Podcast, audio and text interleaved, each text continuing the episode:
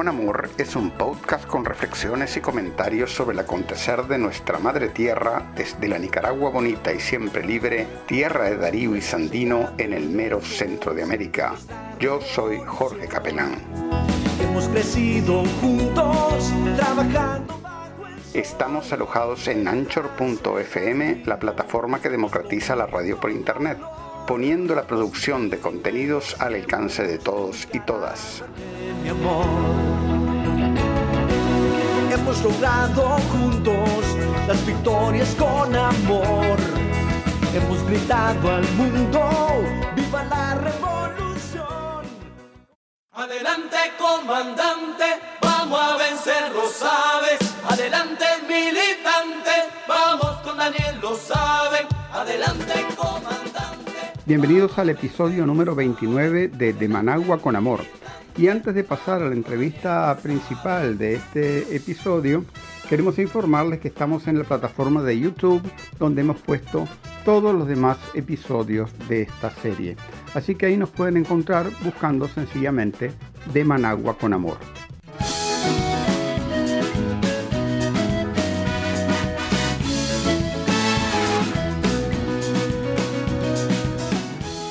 Bueno, y en este episodio de, Managua con Amor tenemos aquí al colega y amigo Mario Zúñiga de Radio Sandino. Bienvenido, hermano Mario. Gracias, Jorge. Un abrazo y un abrazo para toda la gente que te sigue en este interesante trabajo. No es la primera vez que estás aquí en De Managua con Amor. Eh, ya estuvimos hace algún par de meses o algo así hablando sobre la coyuntura del país y bueno, eso es lo que también eran mis expectativas de que, de que desmenucemos el día de hoy, ¿no? La situación general del país, que vos la seguís este, todos los días con tu revista matinal, que es muy escuchada aquí en, Managua y en, y en todo el país, ¿no? Eso es así, Jorge. Gracias a Dios, ahí estamos para servirle al pueblo de lunes a viernes de 8 a 11 de la mañana en la revista En Conexión a través de la señal poderosa de Radio Sandino analizando precisamente los principales temas de la nación en medio pues de la humildad de lo que uno maneja y además cobijándose de comentaristas muy buenos que entre ellos están vos mismos que nos has acompañado en más de una ocasión Jorge. Bueno, entonces este, eh, empecemos, eh, empecemos a, a, entrar en materia, ¿no? Resulta que, bueno, ya pasamos el 19 de julio, ¿no?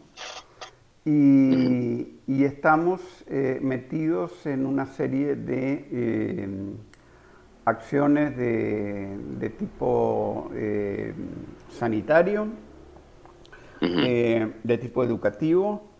Hay una serie de inversiones que se están echando adelante. ¿Cómo es vos la situación general del país después del 19 de julio? Jorge, gracias. Mira, número uno, apuntar que la celebración del 19 de julio, a pesar de que fue muy diferente porque no hubo la reunión central en la Plaza La Fe San Juan Pablo II como otros años, fue muy bonito, muy sentido por la militancia sandinista en todo el país. Y el acto, presidido por el comandante Daniel y la compañera Rosario, también ha llenado las expectativas no solo de la militancia sandinista, diría yo, sino de las familias nicaragüenses en general, porque el comandante Daniel aprovechó pues para ofrecer varios datos sobre un tema tan importante para nosotros como es la salud. Y a propósito de la salud, todos lo sabemos, estamos en medio de un combate a una pandemia mundial. Pero a mí me gustaría apuntar eh, que en ese sentido, en Nicaragua, al menos hace unos 15 días o poco más atrás para acá, he notado la reactivación gradual de la economía. ¿Y cómo te enteras de eso? Bueno, simplemente eh, visitando los lugares de comercio, principalmente los mercados populares que aquí en Nicaragua son más de 90 y son muy importantes para la economía nacional. He visitado al menos tres ocasiones en estos últimos 15 días el mercado oriental, que es el más grande de Centroamérica, que tiene decenas de miles de comerciantes y decenas de miles de visitantes a diario. Y en comparación con semanas anteriores, te puedo asegurar que la economía se está reactivando. Ese siempre va a ser un gran indicativo, el observar el movimiento comercial eh, del mercado oriental y por supuesto de los otros mercados que no dejan de ser importantes. Y incluso en el fin de semana pasado me fui a, una, a un famoso restaurante de comida rápida que por cierto es internacional y observé con asombro, déjame decirte que yo me asombré que a pesar de que tienen eh, limitada la atención porque atienden en una mesa sí, en la otra no, estaban totalmente llenos, estaban a no más, o sea, no daban abasto y a la misma vez tenían una eh, fila de carros preparados para hacer solicitudes de comida rápida para llevar, más lo que le piden por teléfono. Entonces, yo estaba realmente asombrado porque gracias a Dios la sabiduría del presidente de la República, el comandante Daniel, está surtiendo efecto en el sentido de que el país está ahí flotando un poco, nadando un poco en medio de las dificultades naturales del país, normales del país, cotidianas y la lucha que nos traemos desde hace años en medio de un proceso de recuperación económica, pero también en medio de la realidad que nos demanda, número uno, la pandemia, ¿no? Y número dos, el hecho de que todavía no nos, no nos recuperábamos por completo, por supuesto, de los efectos económicos que generaron la intento de golpista de abril de 2018. Pero yo estoy muy contento y no podía evitar apuntar sobre eso. Yo puedo asegurarte, sin ser especialista en economía, pero soy un gran observador desde mi trabajo, que la economía del país poco a poco ha empezado a reactivarse. Sí, yo he visto este, lo, que yo he salido a la calle, yo en realidad este, por eh, dado que yo estoy en un grupo de riesgo, yo tengo que trabajar desde mi casa, pero eso no quiere decir que no salga. ¿no? No, quiere decir que no salga de vez en cuando a comprar o a buscar medicamentos o este, un par de veces a la semana salgo. Entonces, este, yo la verdad que he visto mucha rutina ya a nivel de la población en el manejo de, la, eh, de las medidas de prevención, ¿no? Eh, hasta hace un mes y medio o algo así, o dos meses tal vez, este, había cierto pánico en ciertos grupos, ¿no? Eh, incluso uno a veces encontraba gente que parecían, este, llevaban guantes cubiertos de la cabeza hasta los pies y ese tipo de cosas, ¿no? Hoy en día es mucho menos, pero sí, obviamente que este, todo el mundo trata de mantener la, distancia social, ¿no? Eh, hay gente que lleva mascarilla, eh, bastante gente que lleva mascarillas, eh, aunque en lo personal yo la verdad no creo que eso contribuya a, la protección, pero sí, por ejemplo, todo el tema de lavarse las manos, ¿no? Todo, todo eso se nota una gran... Este, eh, rutina y a estas alturas, ¿no? Eh, Ahora, y es que definitivamente, Jorge, hay que apuntar que tampoco es que estamos diciendo o cantando victoria, o sea, hay todavía un proceso de enfrentamiento a la pandemia desde el punto de vista sanitario, por supuesto, eh, revisando desde ahorita los efectos económicos, pero dos cosas más te puedo apuntar. El número uno, mi, mi esposa es profesora de primaria y ahora que los muchachos, las muchachas se reinsertaron en la segunda parte del año, en el segundo semestre, ella me, llamó el primer día alegre y me dice, vinieron más alumnos, hay más alumnos. Ah. Y vienen aplicando las medidas y vinieron los padres a hablar con nosotros, los profesores, y a pedirnos que le cuidemos a los muchachos. Y eso vamos a hacer. Entonces, ese otro indicativo. Pero también hay que destacar, Jorge, a mí me parece que el gobierno sandinista está desde antes tratando de aplicar medidas que salven a la economía nacional. Hemos sabido, por ejemplo, de la entrada de alrededor de 100 millones de dólares, tanto de, diferentes organismos como el BES y la misma Unión Europea, y también la liberación de una importante cantidad de dinero por parte del Banco Central para aplicárselo principalmente a las pequeñas y medianas empresas que son la principal fuerza laboral en nuestro país y por ende la principal fuerza económica de la nación. Entonces, en ese sentido, Nicaragua se ha destacado. Ya vemos que ahora incluso organismos internacionales y otras naciones, es importante destacar esa parte, a mí me parece. He conversado, por ejemplo, con el presidente de la CONIMEPYME, el señor Leonardo Torres, y Alegre nos informaba de eh, por lo menos 50 millones de dólares que llegaron a través de tres organismos de la cooperación eh, alemana, de la Unión Europea y del BESIE, pero a la misma vez una importante cantidad de, de dinero que soltó el Banco Central de Nicaragua. Pero también se vienen adoptando medidas, porque no todo se trata de inyectarle divisas específicas al sistema económico, sino tomar medidas y el Banco Central las viene tomando desde hace meses. Por ejemplo, el controlar eh, el deslizamiento de nuestro, nuestra moneda nacional, el Córdoba, en relación al dólar. Eso me parece muy importante. Recientemente hablaba también en mi trabajo como periodista con el economista Frank Matus, que está adscrito a la UNAM Managua, y me decía, mira, la economía de Nicaragua no va a caer tan fácil, no somos una economía fuerte, lo sabemos. Sin embargo, hay acciones gubernamentales que desde siempre se han tomado que vienen a paliar un poco la situación que hoy en día vivimos. Y yo le decía, ¿cuáles? Bueno, por ejemplo, tres grandes subsidios. Número uno, el subsidio al transporte público. Número dos, el subsidio a la energía a más de 800 mil familias en el país, los que consumen menos de 150 kilovatios. E incluso el subsidio eh, que llega a través de la solidaridad rusa para poderlo aplicar en el trigo que nos llega y dárselo a los panaderos. Eso te ofrece un importante alimento para las familias a un precio muy bajo. Tenés tres grandes cosas, me decías, pero además el acceso a la educación y la salud de forma gratuita y con calidad cada vez más, porque siempre es un proceso, eso es súper importante porque tenés, vamos, un salario mínimo que en comparación incluso con los salarios de la región es posiblemente muy bajo, pero tenés otras ventajas como esas que te enumeraba, me decía el licenciado Matos, y son muy importantes para la economía, que muchos no, lo, no logran ver ahora mismo y recientemente también se hizo, eh, se rebajó un poco la tarifa de la energía eléctrica, esa es otra gran ventaja. En fin, son cosas que vienen a apoyar a las familias nicaragüenses en su totalidad, a la economía nacional y de alguna manera hacen efecto, Jorge. Yo, yo creo que por eso es que no nos hundimos por completo todavía con todos los efectos económicos que estamos lidiando.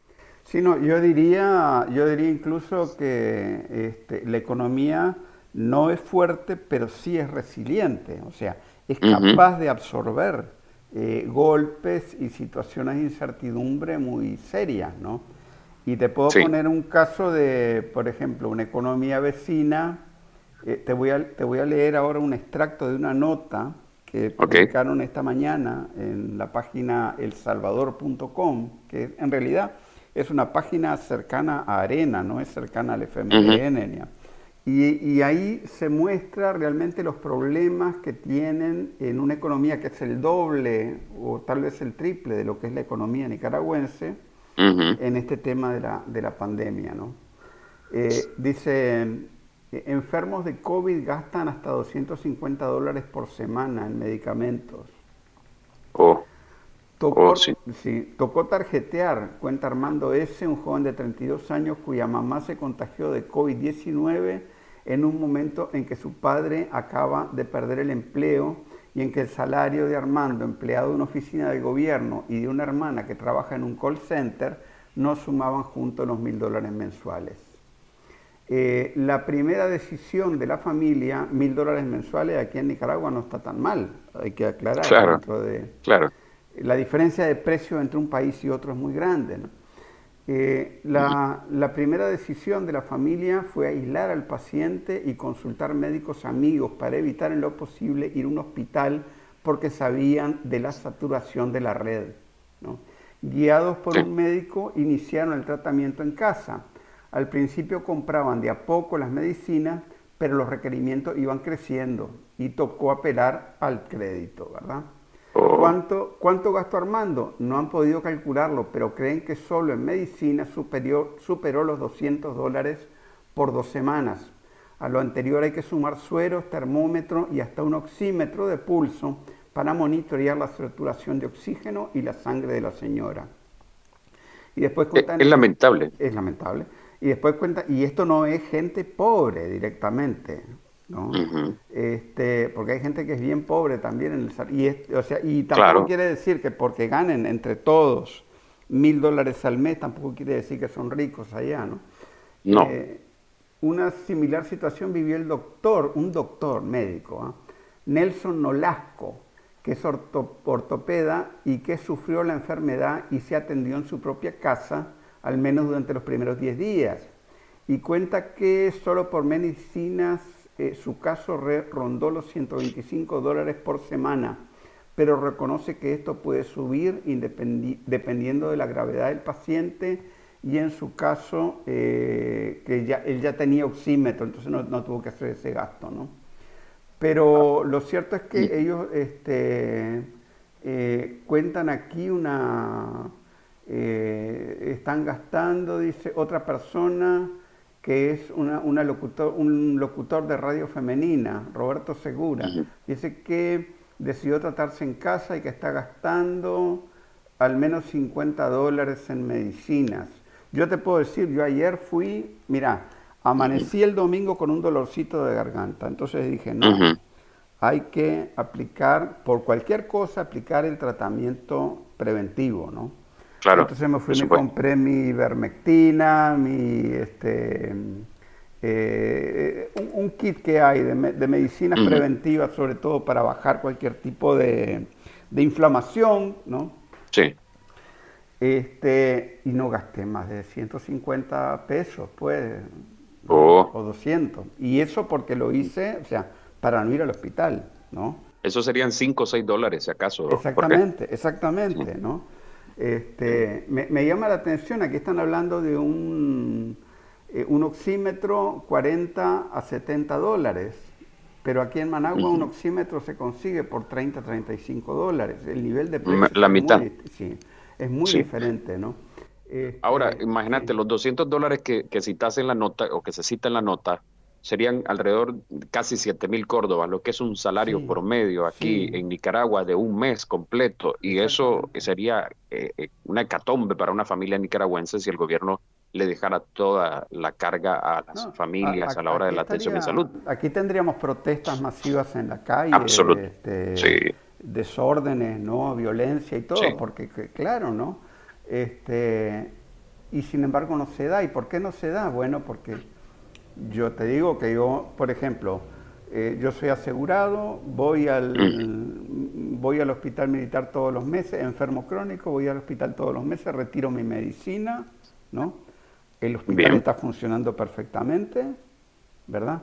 Este, pero incluso la mayoría de la gente que no es asegurada va a hospitales igual de buenos al que voy yo, ¿no? Sí. Entonces, porque aquí se han construido muchos hospitales nuevos. ¿No?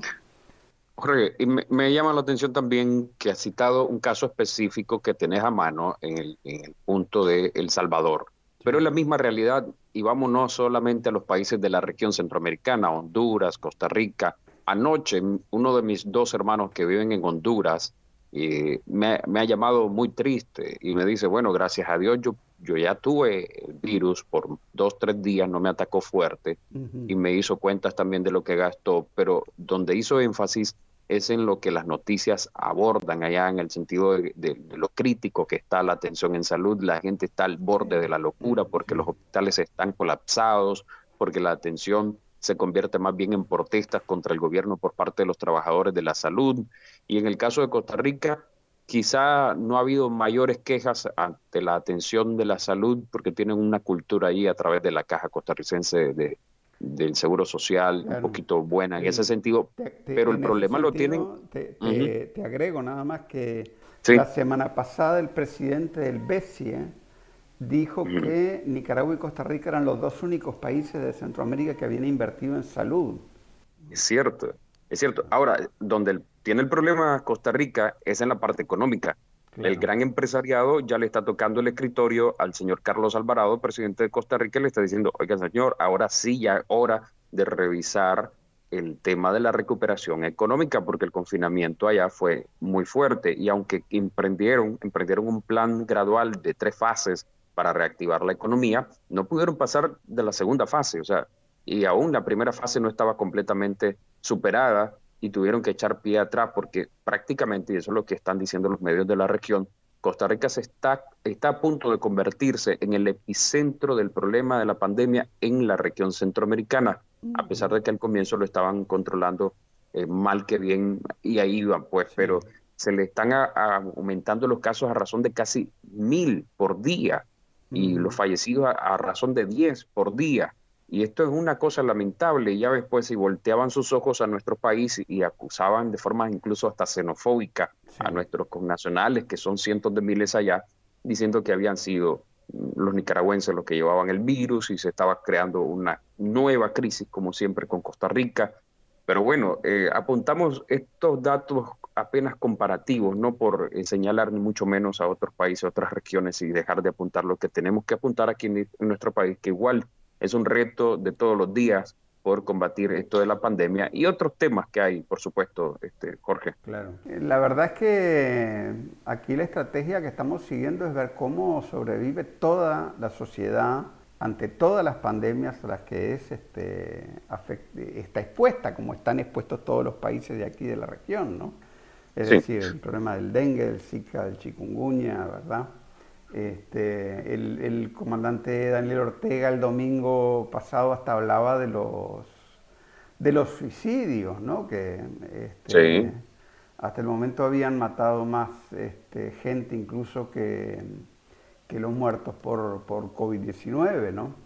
Eh, sí. y, todo eso tiene que ver, o sea, con eh, la necesidad de mantener toda la sociedad funcionando. Si cerramos todo por el COVID-19 y solo nos, concentramos en eso, este, estamos eh, afectando la vida de la población de una manera tremenda en, en toda otra serie de áreas. ¿no? Eh, Esa ha sido la lógica aplicada definitivamente por este gobierno, yo creo que muy acertada y ahora, ahora, poco a poco por lo menos, reconocida por otras naciones, eh, reconocida la, la, actitud, las acciones que el gobierno sandinista ha venido emprendiendo, aún los que criticaron en cierto momento, no sé si has observado al menos en redes sociales o en medios costarricenses a un diputado que por alrededor de siete minutos le echó un discurso al presidente Alvarado diciéndole, señor, aquí no venga a inventar de que tenemos que estar en confinamiento total, eso es totalitarismo, necesitamos reactivar la economía, o sea, vamos, A poner, vamos a poner ese discurso aquí en este podcast.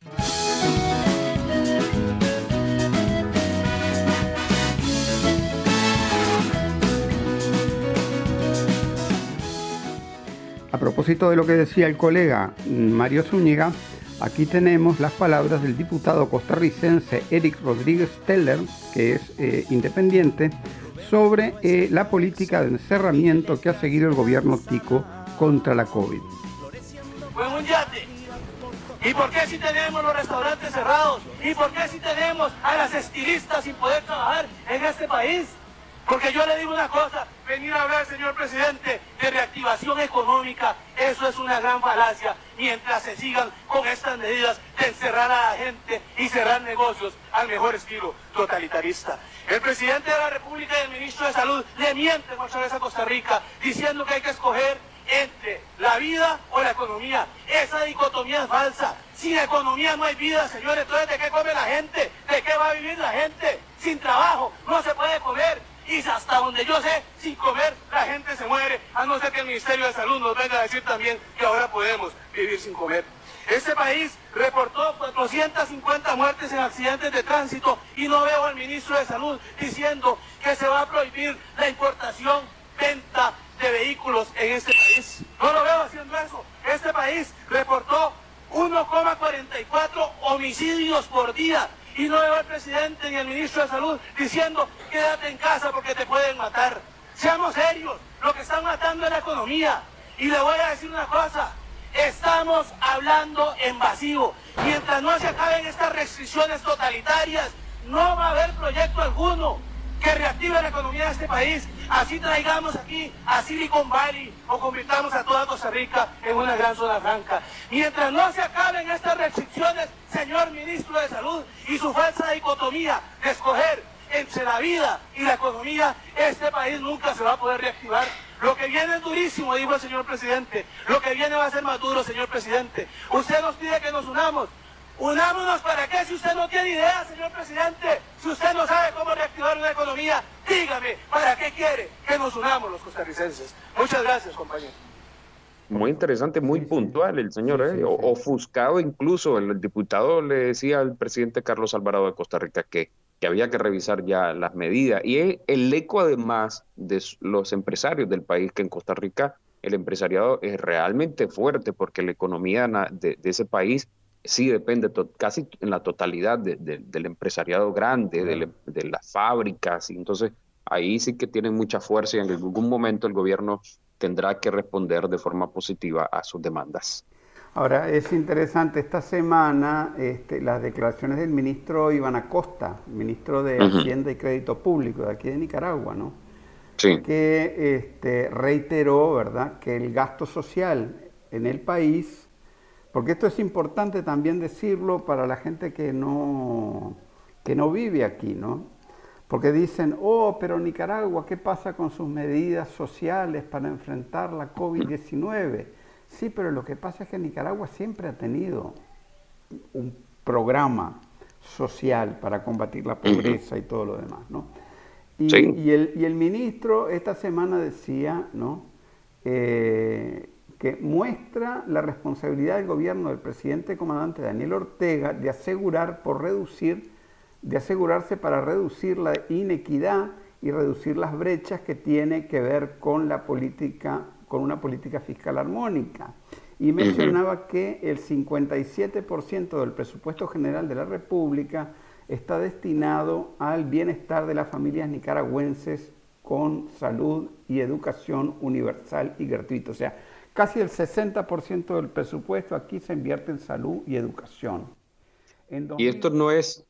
Ajá, de mejor. Y decía que en 2006 el presupuesto era de 2.900 millones ¿verdad? Y en 2020 es de 14.587 millones de Córdoba. Ahora, esto no es lo más importante quizá de destacar eso, Jorge, es decirle a la gente que no lo sabe que esto no es sacado de la manga de ahorita, no es una medida a, a, carrera del gobierno sandinista para ver qué hacemos con los últimos problemas que estamos enfrentando, que no solo es la pandemia, sino que es una política del gobierno sandinista iniciada en 2007, en enero del 2007, cuando el gobierno sandinista asume en una segunda etapa de la revolución, lo primero, el primer decreto del comandante Daniel fue la gratuidad en la educación y eso te daba una señal de hacia dónde iba su política. Yo te apuntaba que es importante eh, observar que cada semana se brinda un informe por parte del Ministerio de Educación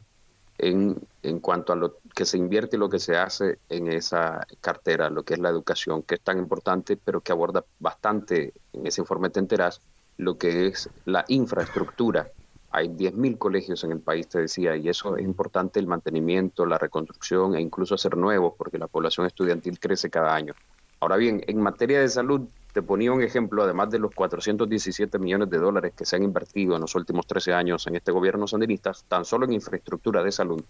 Te ponía un ejemplo que me llamó la atención y es que al momento que se está construyendo ahorita el hospital de Chinandega, en frente se ha emprendido la ampliación del tramo carretero. O sea, vino el Ministerio de Transporte y el Fondo de Mantenimiento Vial, el FOMAP, y observaron que ahí va a ser requerido, va a ser necesario, van a entrar ambulancias, van a entrar vehículos con pacientes, pasan los eh, camiones hacia Corinto, que es el puerto más importante del país, y hacia Chinandega, que es una ciudad comercial muy importante. Entonces, es la integralidad también lo que nos salva, lo que nos ayuda a mantener esta economía resiliente, como bien apuntabas, y que ahora nos está sirviendo. Yo creo que los empresarios grandes de este país, Jorge, se están asombrados. Obviamente, lamentablemente, muchos de ellos están metidos en política y por eso no lo hacen, pero ellos entienden y ellos saben que los encargados de mantener la economía de este país desde el gobierno son muy capaces. Esa es la palabra, porque además de voluntad, debe haber capacidad en un gobierno, Jorge. Eso es súper importante y yo creo que el gobierno sandinista tiene las dos cosas, voluntad, capacidad y por supuesto eh, evitar la corrupción, porque ese es un indicativo importante para que organismos internacionales te hagan préstamos o te hagan donaciones o, solidaridad de cualquier tipo para mantener también alimentado el presupuesto general de la República, Jorge. Mira, ahora precisamente que estabas hablando acerca de los este, estos empresarios que eh, durante un cierto tiempo este, mientras ellos pensaban que les convenía, eh, tuvieron una cierta alianza con, o, alianza o alianza, también podríamos hablar un poco de, qué fue lo que significó esa, esa tregua, tregua un poco que hubo con este empresariado entre el 2007 y el 2018, ¿verdad? Sí. Pero que, bueno, de pronto se les ocurrió meterse en la aventura golpista, ¿no? Y de alguna manera como que se quedaron sin Beatriz y sin retrato, ¿no? Este, mira, mira, sí. ¿Verdad? Sí, yo creo que ellos hicieron, cometieron un error gravísimo, ¿no? Como Absoluto, sí. Sí, absoluto. Este, bueno, mira, ahí le falta un poquito de inteligencia. Yo no sé quién nos engañó, porque quizás eso pasó, porque alguien les dijo, ve, vos estás comiendo pastel, pero yo te puedo dar todo el pastel. Yo no sé qué pasó ahí. Y, y se creyeron el cuento, pues. Pero venían bien, ellos lo saben, y no porque el gobierno quiso congraciarse con ellos y revolverse con el gran empresariado y el gran poder económico de nuestro país, porque sí, sino porque eso tiene una lógica.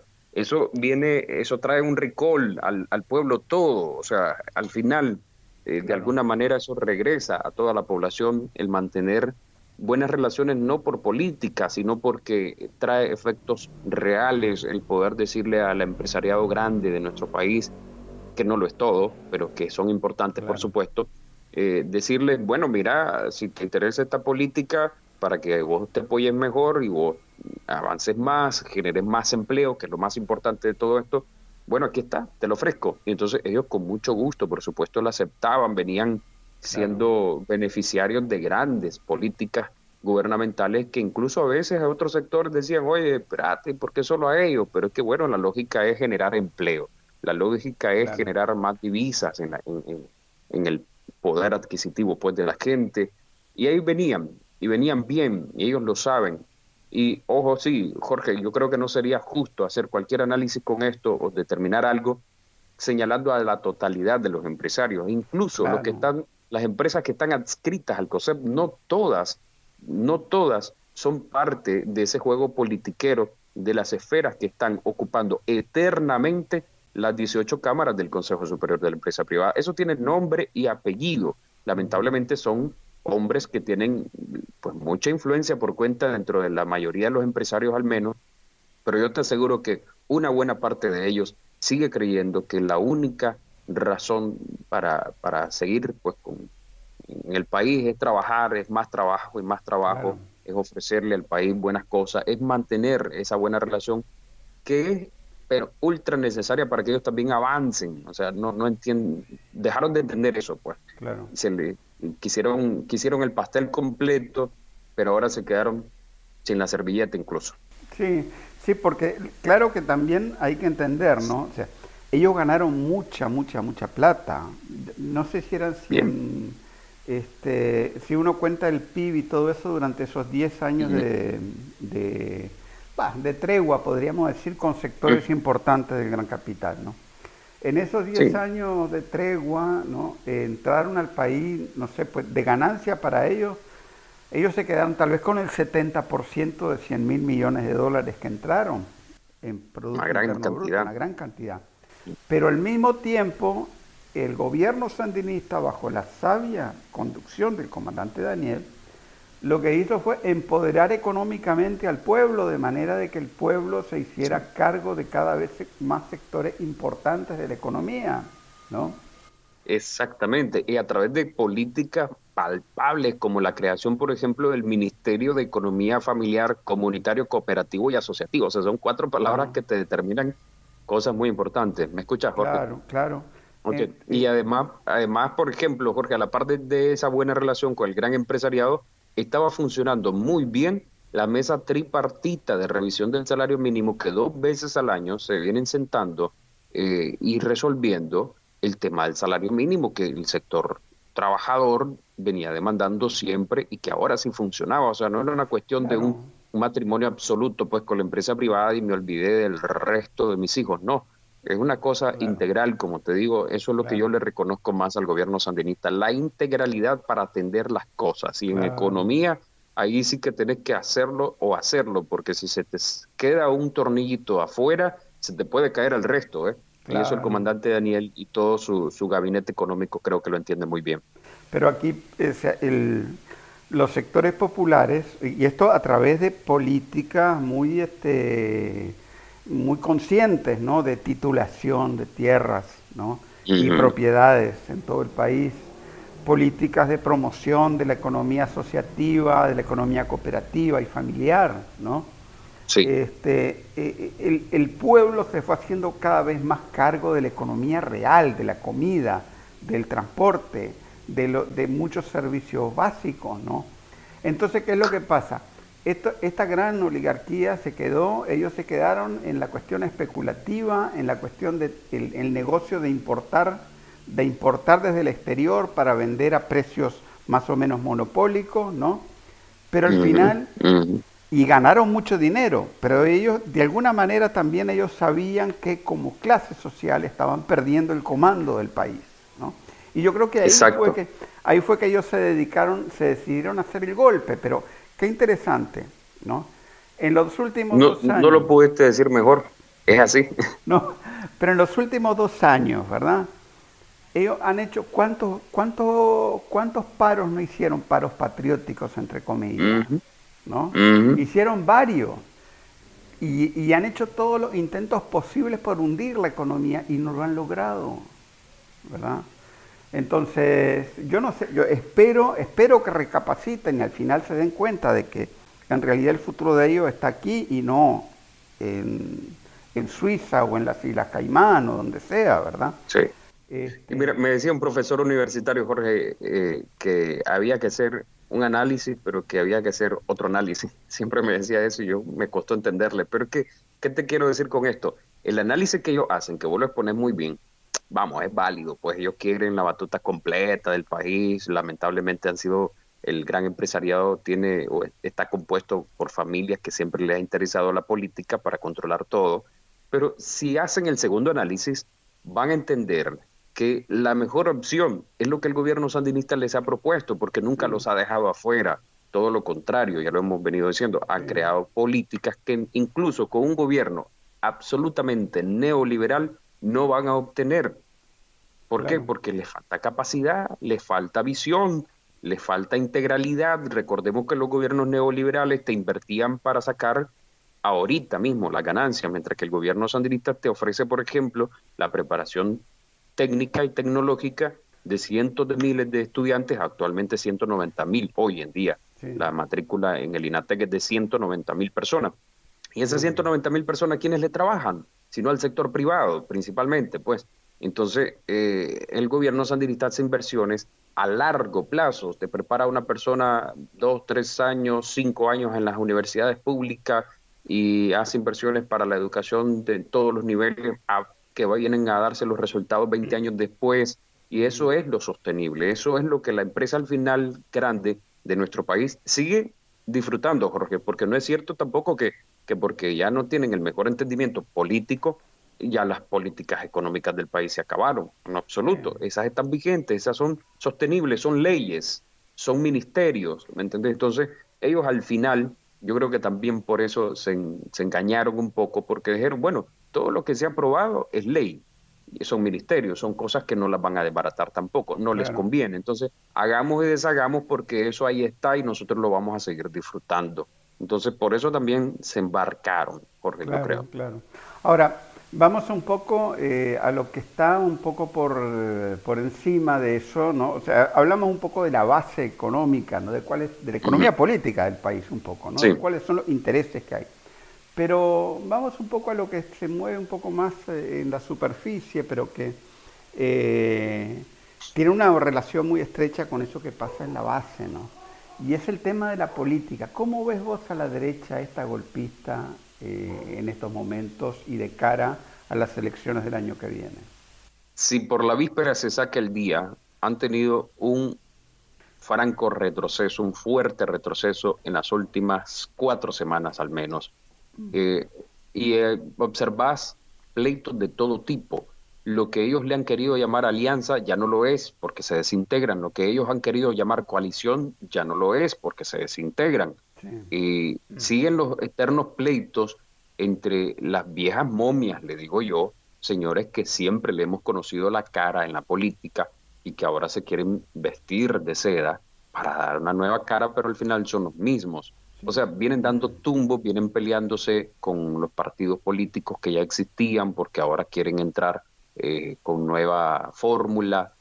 Yo creo que están jodidos, Jorge, porque a pesar de que incluso el Consejo Supremo Electoral les puso una gran oportunidad de achicarlos, eh, de, agrandar más bien los plazos para que se inscriban y se formalicen como partidos políticos nuevos, los que así lo quieren, que al final son los mismos, pero que bueno, no están aprovechando las oportunidades de cara a las elecciones del 7 de noviembre del 2021, o sea, ahorita, a la vuelta de la esquina, y ellos están perdiendo el tiempo en eh, politiquería barata, mediática, eh, pleitos internos de todo tipo y pleitos externos de todo tipo, están cada vez para atrás. Pero fíjate que Jorge, vamos, pues podemos criticarlos todo el día, pero a mí lo que más me aflige es que eso no te permite entonces tener nunca, o por lo menos no cercano en Nicaragua, una oposición, porque van a seguir siéndolo siempre, eh, responsable, con visión, que pueda proponer o contraproponer y decir, hombre, a ver, si vos gobierno propones tal cosa, yo te digo que tenés un error en tal parte. Mejorémoslo, superémoslo y hagámoslo. Es como funciona en muchos países del mundo, tal vez no en todos, pero eso es lo más lamentable, que ellos hacen política para destrucción, política de oposicionismo porque sí, o sea, no porque tengan realmente ellos una mejor propuesta, porque si vos te enterás, ni los partidos políticos constituidos, ni los que se quieren constituir o aliar con los que ya existen, han siquiera comentado una posible propuesta gubernamental, que ya es tiempo, que ya es hora. O sea, no, no, es, no es cierto que porque el Consejo Supremo Electoral no ha hecho el llamado formal a las elecciones, ellos no deban tener ya su, su propuesta. O sea, hay que recordar, por ejemplo, el, gobierno, el, a ver, el Frente Sandinista, desde antes de ser gobierno, ya tenía una estructura, una visión muy concreta y escrita incluso de lo que iba a ser un gobierno sandinista. Claro. Entonces, tenés ahí un, antecedente mm. importante en la política nacional que no se está aplicando en la actual desde el oposicionismo, porque están fregados realmente. Sí, yo te digo que este, creo que creo que las elecciones del año que viene eh, plantean eh, para todo el, digamos el sandinismo frente sandinista, porque el otro sandinismo no es sandinismo, el otro sandinismo es una, un invento más bien de, grupos externos, ¿no? Para dividir al pueblo nicaragüense, pero el sandinismo verdadero, digamos. El gran reto de ese sandinismo, del Frente Sandinista de Liberación Nacional, para mí no es tanto, o sea, ganar la elección del año que viene ante semejante este, oposición, ¿no? E incluso, e incluso, o sea, por más, porque va a haber toda una campaña mediática y de mentiras y todo eso este, enorme, de eso estamos clarísimos, ¿verdad? Pero yo creo que el gran reto no es ganar esas elecciones, sino fortalecer y unir más, aún más al pueblo, ¿no te parece? Fíjate que yo coincido, pero absoluta y plenamente con vos, Jorge, porque, vamos, los resultados, los que estamos de este lado, creemos que van a favorecer al Frente Sandinista, no solo por las grandes políticas y las cosas que uno puede ver y disfrutar todos los días, vamos, eso mm, que ni qué, pero sino, sino que también porque están jodidos el oposicionismo separándose y peleándose entre ellos. Entonces eso nos da una ventaja claramente al Frente Sandinista. Pero yo, yo coincido con vos en eso. No se trata solamente de ganarlas porque sí, con tanto porcentaje o con menos porcentaje, con un voto o con mil votos más. Definitivamente que es un reto para la nación toda, no solo para el Frente Sandinista, Jorge, porque es la nación la que al final tiene que demostrar que aquí instauramos la democracia el 19 de julio de 1979 y eso hay que sostenerlo en medio de todas las situaciones que se vengan dando. Es una oportunidad, creo yo, pero a la misma vez un reto del poderle decir al mundo, aquí estamos, somos un país civilizado, que creemos en la paz, que queremos la paz, que hemos avanzado, que, que, existe la pluralidad política en todos los sentidos, no solo en la conformación de partidos nuevos o de tantos partidos, y decirle al mundo y decirnos a nosotros mismos y a las nuevas generaciones nuestras que eh, sí tenemos eh, y la gana de, pues, de hacer bien las cosas y esa va a ser la gran oportunidad y reto a la vez de las próximas elecciones, Jorge. Bueno, yo te quiero agradecer muchísimo esta entrevista, Mario. Este, te espero, obviamente, tener de regreso aquí en De Managua con Amor. Te quedan apenas unos cinco minutitos para entrar ya a la revista de la mañana, ya en Radio Sandino. Y bueno, eh, un gran abrazo y seguimos en contacto, ¿no? Yo quiero agradecerte más bien a vos, Jorge, por darme una vez más la oportunidad de eh, conversar con la gente que te sigue a través de Managua con Amor y con mucho amor. Muchas gracias, Jorge. Un abrazo. Un abrazo.